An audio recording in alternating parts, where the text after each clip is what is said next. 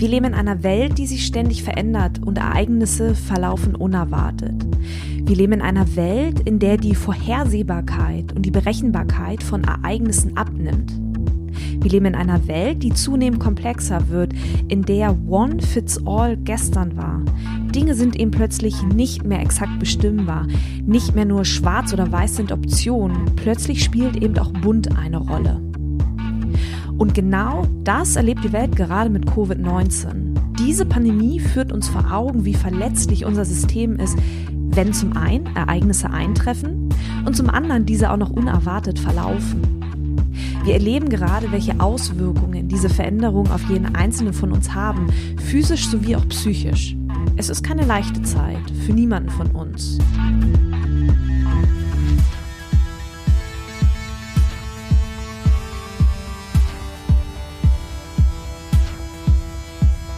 Dennoch hat diese Zeit etwas Gutes, denn es haben sich neue Räume geöffnet. Räume für zum Beispiel neue Arten von Erlebnissen. Und genau da setze ich mit meiner Raketerei, Festival und Convention Idee an. 25 Künstlerinnen, vier Tage, Talks und Workshops und ein Festivalgelände. Findet vom 26. bis 29. März statt. Achtung, alles virtuell. Tja, geht das? Klar geht das. Und genau das möchte ich zeigen. In den kommenden sechs Wochen möchte ich dich in meinem Podcast mitnehmen und daran teilhaben lassen, wie ich dieses Event konzipiert und umgesetzt habe. Ich möchte dich mit auf die Reise nehmen, zum einen dahin, wo die Idee entstanden ist, aber ich möchte dich auch daran teilhaben lassen, zum anderen, über welche Hürden ich rüber musste, wie wir auf das Festival aufmerksam gemacht haben, ich möchte meine Promotion-Strategie offenlegen, aber auch einen Einblick in meine Kalkulationen geben und der Frage nachgehen, welche Rolle Geld dabei eigentlich spielt. Sicherlich werden auch meine Ängste eine Rolle spielen, denn die gilt es zu überwinden. Und genau das möchte ich euch erzählen. Diese sechsteilige Podcast-Serie soll eine Schritt-für-Schritt-Anleitung für alle sein, die ebenfalls Lust haben, Neues auszuprobieren, Dinge auszuprobieren, bei denen man denkt, hm, das geht doch gar nicht Tja, und all das in dieser, ja, unberechenbaren Zeit.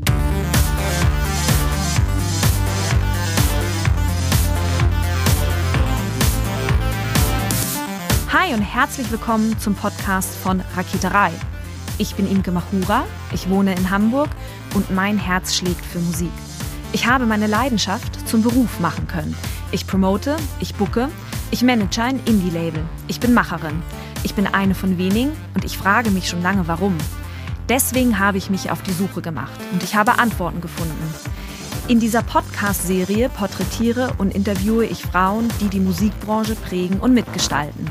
Ich zeige, wo die Frauen, Ladies und Bitches der Musikbranche stecken. Und noch mehr. Ich beantworte euch durch diese Interviews zentrale Fragen zur Musikbranche, mache auf Vorbilder sowie Vielfalt aufmerksam, empowere und vernetze. Klingt gut oder?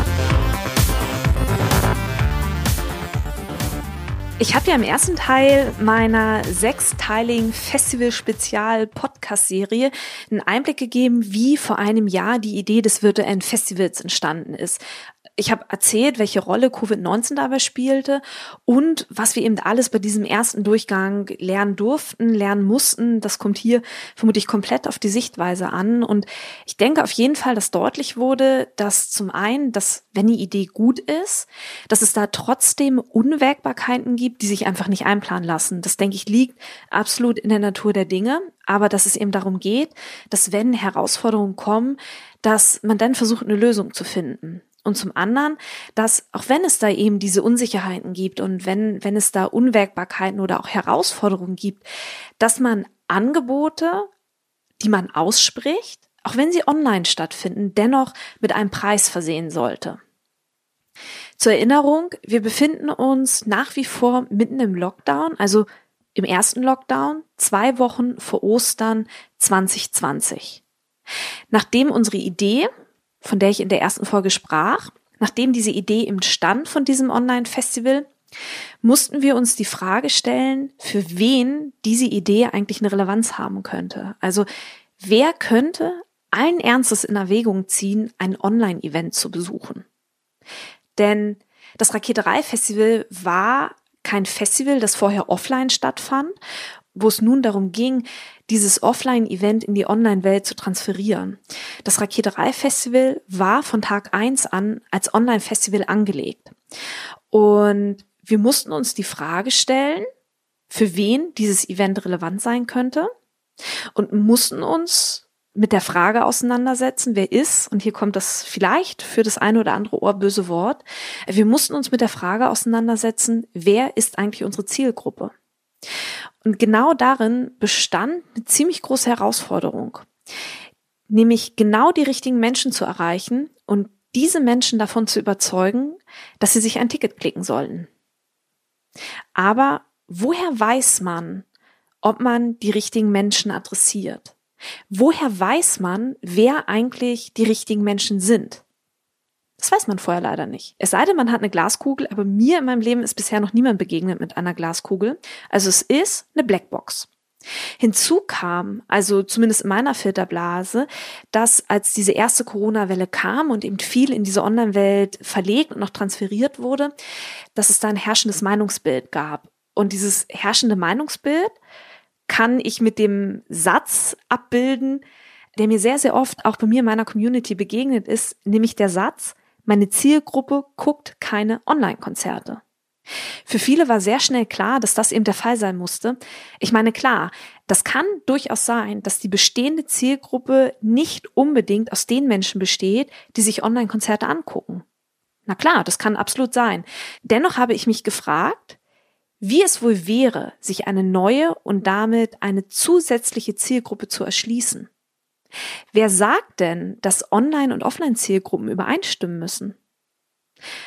Und genau da haben wir vor einem Jahr mit der Planung angesetzt. Als wir das Raketerei-Festival geplant haben, sind wir davon ausgegangen, dass wir zwei Zielgruppen haben und dass sich die Offline-Zielgruppe und die Online-Zielgruppe gegenseitig ergänzen und sich nicht gegenseitig ausschließen. Also ich will sagen, wir haben Annahmen getroffen und anhand von Basis von diesen Annahmen haben wir eben dieses Event ausgerichtet, ohne zu wissen, ob es funktioniert. Aber wir haben uns hingesetzt und wir haben uns einfach Menschen vorgestellt, bei denen wir dachten, ja, das könnten Menschen sein, die ein Online-Event besuchen. Und da wurden so im Team Gedanken ausgesprochen wie, ja, das sind Menschen, die sich nach Kultur sehnen, weil es war ein Lockdown. Kultur fand zu dem Zeitpunkt nicht statt. Und die möglicherweise auch ein sehr hohes Interesse an Kultur haben. Vielleicht sind es aber auch Menschen, die wir ansprechen, die schon älter sind und keine Konzerte mehr besuchen. Oder vielleicht auch nicht mehr besuchen können oder noch nie besuchen konnten, weil sie aufgrund von welchen Verpflichtungen auch immer gar nicht mobil sind. Die aber trotzdem gerne neue Musik entdecken. Ja, die gerne Fans sind von Musikerinnen, die möglicherweise noch nicht im Mainstream angekommen sind. Wir haben an Menschen gedacht, die musikalisch vielseitig interessiert sind, die möglicherweise auch ein großes popkulturelles Wissen mitbringen, sich mit ihren Freunden gerne über Musik austauschen, die zu Hause eine, eine große Plattensammlung haben, CDs besitzen, die möglicherweise irgendein musikalisches Abo haben, sei es eine Zeitschrift oder sei es ein Abo in einem Musikstreaming-Dienst. Auf Basis von diesen Annahmen haben wir dann im letzten Jahr das Programm zusammengestellt. Und auf Basis von diesen Annahmen haben wir dann auch in diesem Jahr wieder das Programm zusammengestellt. Und wir möchten im letzten Jahr sowie auch in diesem Jahr, dass wir tanzbar starten. Und so haben wir uns überlegt, dass Künstlerinnen das Festival eröffnen sollen, die vom Klang her eher elektronisch, ja, möglicherweise auch eher elektronisch poppiger ausgerichtet sind. Am zweiten Tag, also am Samstag, steht dann Vielfalt im Vordergrund. Wir haben laute Töne von Hip-Hop über Rock'n'Roll bis Metal. Aber wir haben auch einen harten Bruch drin, nämlich den Bruch, dass wir von diesen eher lauteren Tönen auch in die leiseren Töne gehen. Und wir haben es als isländische Melancholie bezeichnet. Isländische Melancholie, genau. Und abgerundet wird diese Vielfalt an diesem Samstag eben durch Folk. Und damit werden wir zum Abend hin wieder tanzbarer. Der Sonntag, also der dritte Festivaltag, da möchten wir durch die Wahl der Künstlerin eher für eine gediegenere Atmosphäre sorgen oder da soll eher eine gediegenere Atmosphäre entstehen. Und da liegt eben dieser musikalische Schwerpunkt eher auf Classic, New Classic und Jazz. In all seinen Facetten und Ausformungen. Am Montag, am letzten Festivaltag, stehen dann Singer-Songwriterinnen auf der Bühne und hier liegt wirklich der Fokus neben dem Klang auch auf den Texten und auf den Themen, über die sich diese Musikerinnen Gedanken machen. Aber woher wussten wir im letzten Jahr, ob diese Art von Line-up, und es war im letzten Jahr genauso divers, wie es auch in diesem Jahr divers gestrickt ist, woher wussten wir, ob diese Art von Line-up mit unserer Annahme der Zielgruppe eigentlich übereinstimmen? Tja, wir wissen es nicht. Wir wussten es im letzten Jahr nicht und wir wissen es auch nicht in diesem Jahr. Aber wir haben auch überhaupt gar keinen Hinweis darauf, dass unsere Annahmen nicht auch stimmen könnten. Dennoch ist es wichtig, sich die Frage nach der Zielgruppe zu stellen, und zwar aus drei Gründen. Erstens, wenn wir selbst überhaupt gar keine Vorstellung davon haben, wen wir eigentlich erreichen wollen, dann wird sich auf der anderen Seite der Leitung auch niemand angesprochen fühlen, weil derjenige überhaupt gar nicht weiß, wer gemeint ist und dass er sich angesprochen fühlen soll. War das ein richtiger Satz? Ich glaube schon, dass er sich angesprochen fühlen soll. Doch, richtig. Und dann besteht ihm die Gefahr, dass man schnell als ein Gemischtwarenladen wahrgenommen wird oder auch wirkt. Und das wollten wir im letzten Jahr nicht, weil wir sind ja keiner. Zweitens, wenn wir eben nicht testen und auch nicht ausprobieren, ja, ob Annahmen stimmen oder vielleicht auch nicht stimmen, dann werden wir es auch gar nicht herausfinden, wie viel von dem, was wir uns da denken, stimmt und wie viel davon nicht stimmt. Und das ist auch völlig unabhängig davon, was alle anderen um einen herum eigentlich denken oder machen. Und der dritte Grund, und ich finde, das ist der aller, allerwichtigste Grund. Man sollte sich die Frage nach der Zielgruppe stellen, weil wir im letzten Jahr, und so ist es auch in diesem Jahr wieder, mit kleinen Budgets arbeiten, möglicherweise auch arbeiten müssen. Und je genauer man die Menschen kennt, die man erreichen möchte, desto einfacher ist die Promoarbeit.